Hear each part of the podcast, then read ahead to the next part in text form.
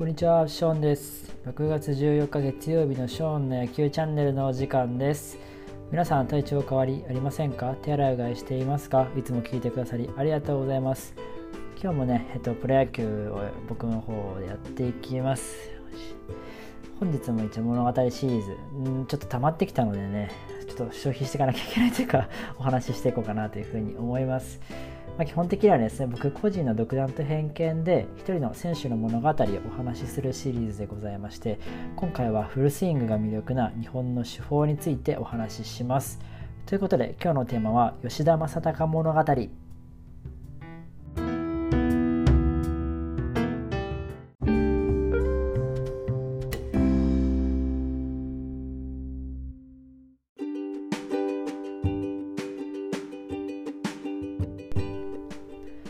ということで、オリックスの吉田正尚選手についてお話ししようと思います。まあ、皆さん、おそらくご存知の方が多いとは思うんですけれども、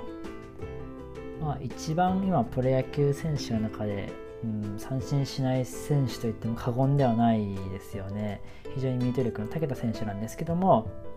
この選手はね、アマチュア時代、プロ野球時代、ちょっと深掘りしていきたいと思います。まずね、どんな選手か、プロフィールからお話ししていきます。名前が吉田正尚ですね。相性は特にないようですけどもね、何か知ってる方いたら教えてください。えー、生年月日は1993年の7月の15日の28歳ですね。今年28歳になります。で出身が福井県の B 型、身長173センチ、体重85キロ。ポジションが外野手の右投げ、左打ち。ということでね、プロ6年目の選手です。年俸がですね、2億8000万円ということですごいな。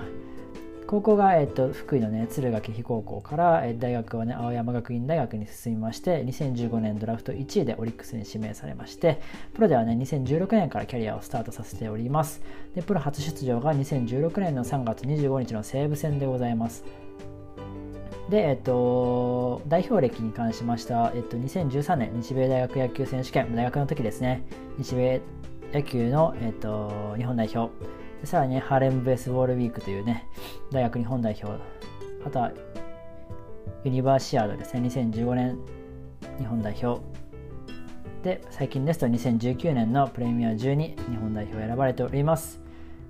で、えっと、プロでの獲得タイトルなんですけども、昨シーズン首位打者を獲得しています。そしてですね、昨シーズンまででね、えっと、3年連続でベストナイン、2018年から2020年までベストナインを獲得しております。3回ですね、獲得しています。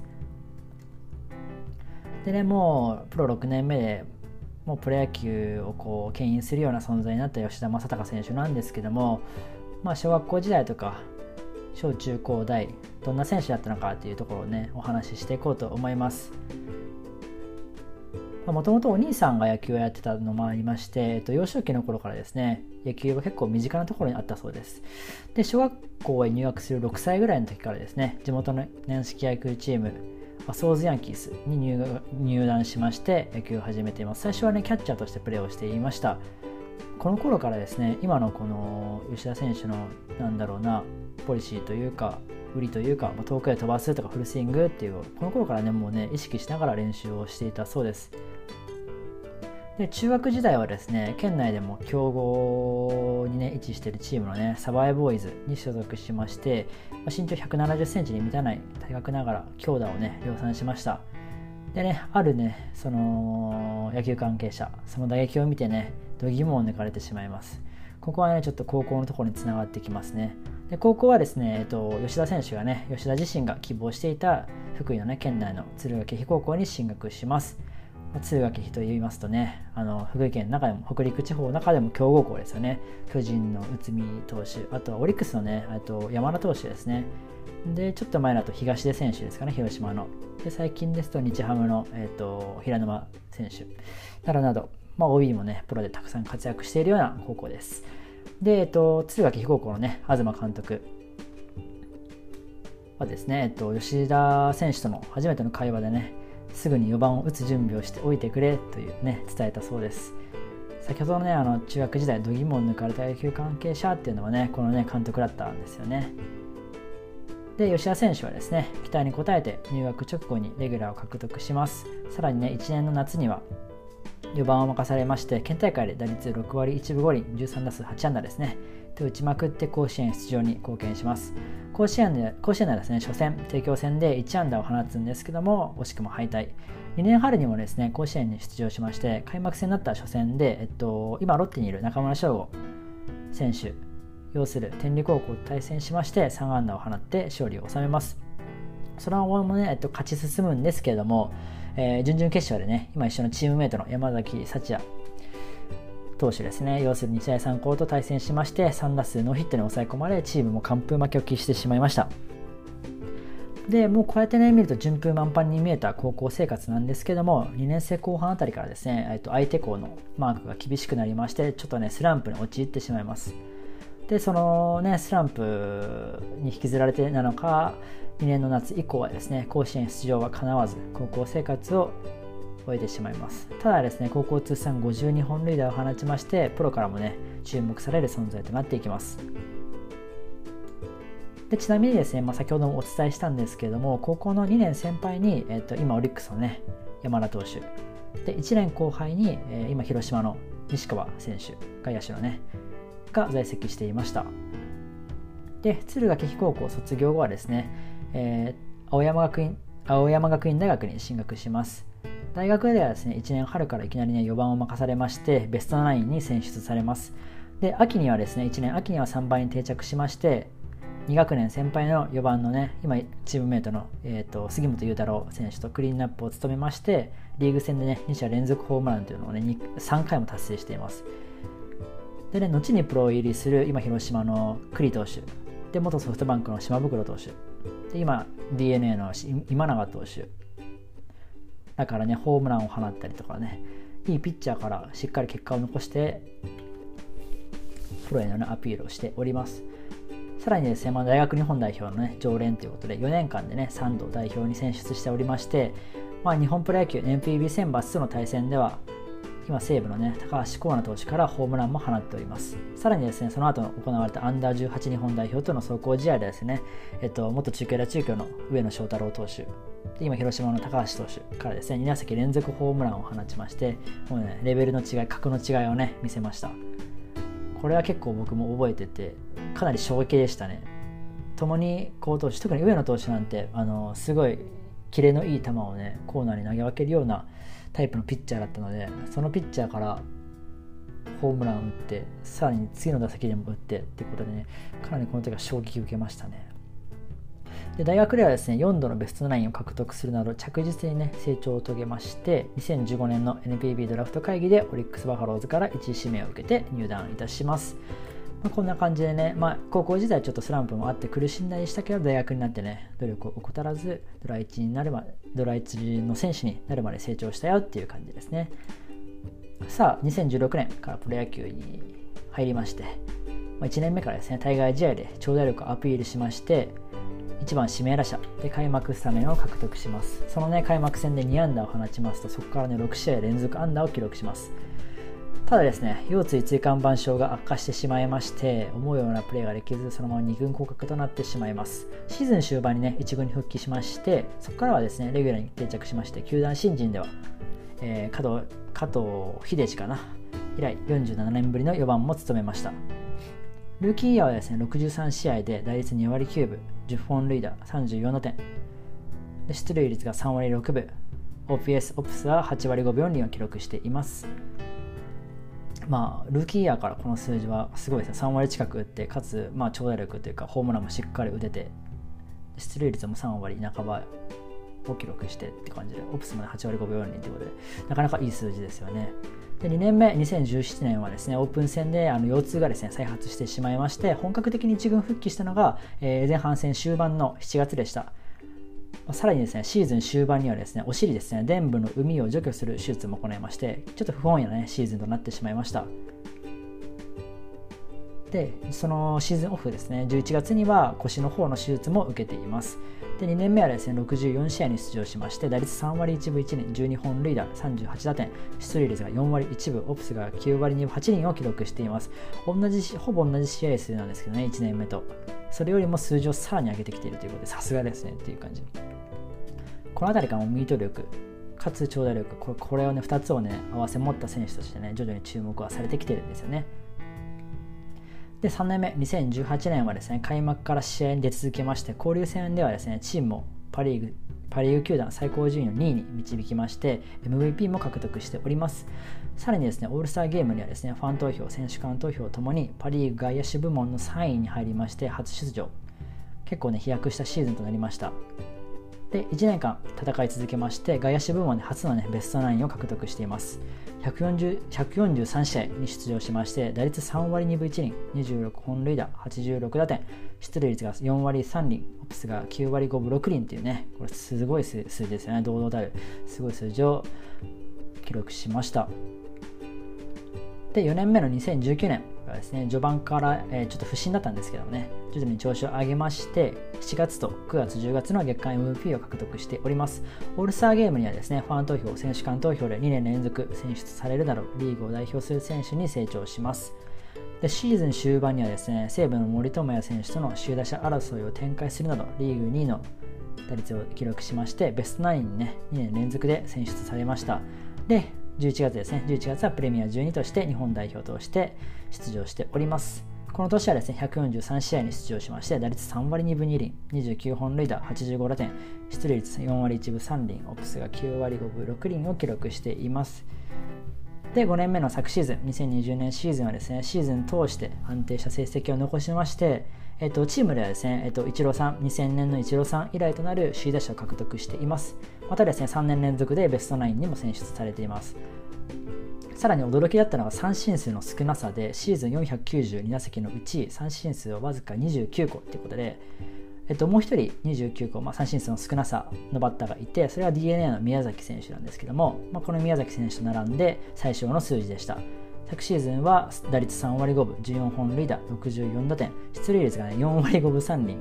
オプスが9割6分6厘ということでね、出塁率がおかしなことになってますね。これ、えらい記録ですね。こんな感じでね、もう驚異的な数字をここ3年間は残し続けていると。もともとポテンシャル高かったんですけども、怪我も癒えて1年間戦える体になって、そしたらこのような恐ろしい数字になってしまったという感じでございます。で、えっと、さらにね、えー、打撃スタイルということで、えー、見ていきたいんですけども、昨シーズンのね、データから、2020年データから見る打撃スタイルを見ていきたいと思います。まあ、昨シーズンはね、3割5分を記録しましたということで、えっと、対左、対右ピッチャーということで、打率を見ていきますと、圧倒的に右ピッチャーの方がいいんですよね。対左に対しては2割7分6厘。で、右ピッチャーに対しては3割8分ということで、ここら辺がちょっとどうかなっていう感じ。ホームランは14本放っているんですけども、対左は2本、対右は12本ということで、まあ、右の方がやっぱり多いのかな、打ってる分ね、長打も多いのかなっていう感じです。で、えっと、逆にですね、言うと、左ピッチャーも、うんと、対応、さらに対応できるようになったら、打率がどこまで伸びるんだろうっていうふうには思うので、この2割7ブロックリンというね、対左ピッチャーに対する打率を3割まで上げたりすると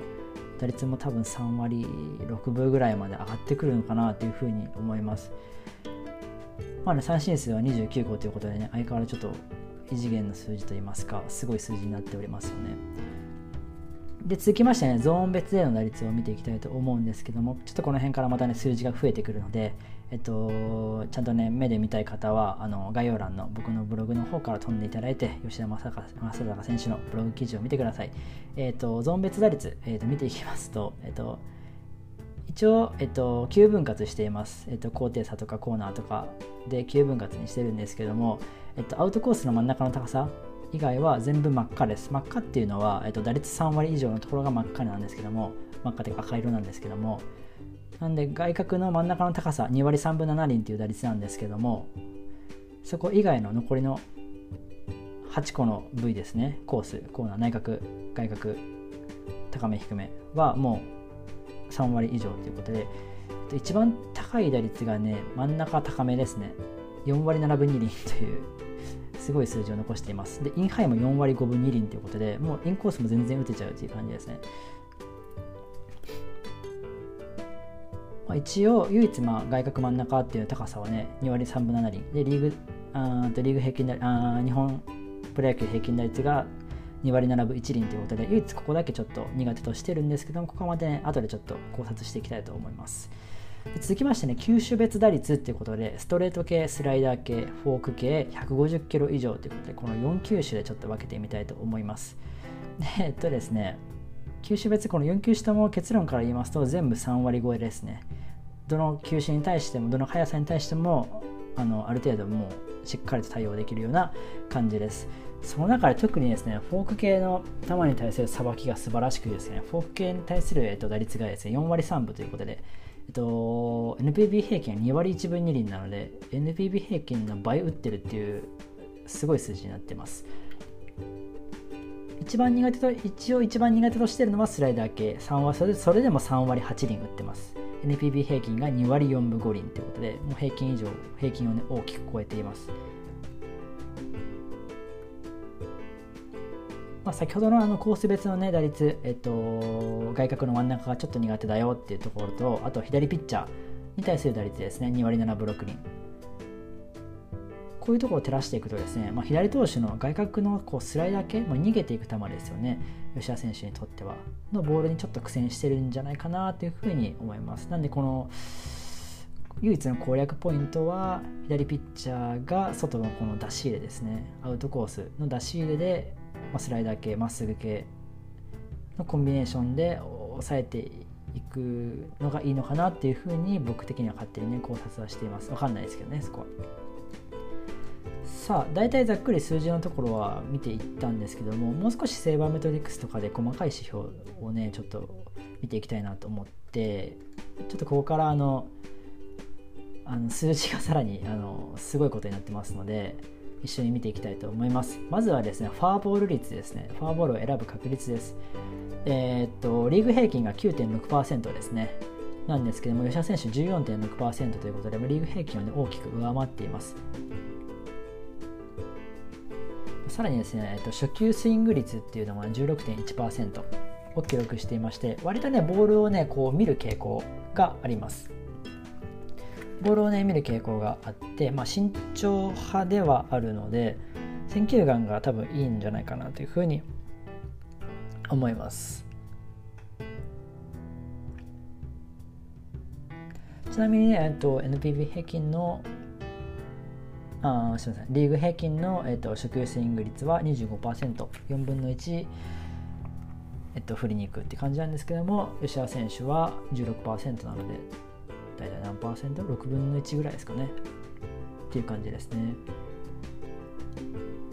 でまあなんかこう見ていくとねなんかボールこう見逃したりとか、うんと、見る傾向慎重な傾向があるしそれだけこう見たりするとね不利なんじゃないかと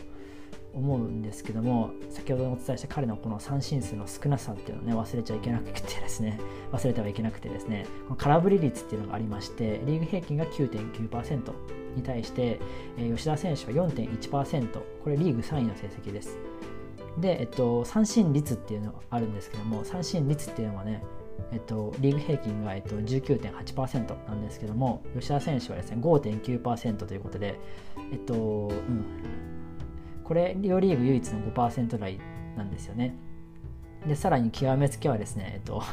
2ストライクでの打率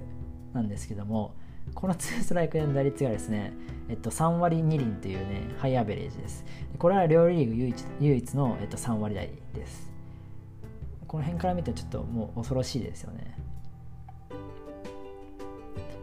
であとはですねフォアボールと三振の比較比ですね。比で打席でのこのアプローチがどれだけ優れてるかの指標で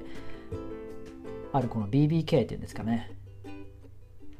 これがリーグ平均が、えっと、0.48なんですけれども吉田選手2.48を記録しています。これがどれだけすごいかって言いますとこれリーグ1位なんですけども、えっと、2位がですね日ハム近藤健介選手なんですけども近藤健介選手が1.24ということで近藤健介選手はちょっと倍なんですよね。これはもう圧倒的な数字で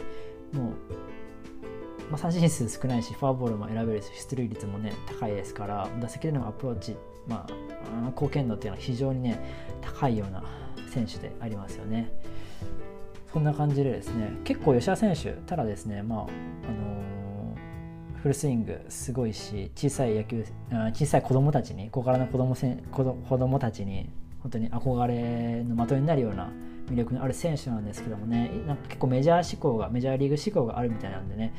いつまで日本におるのかなっていうのはちょっと心配なところですよねでやっぱり体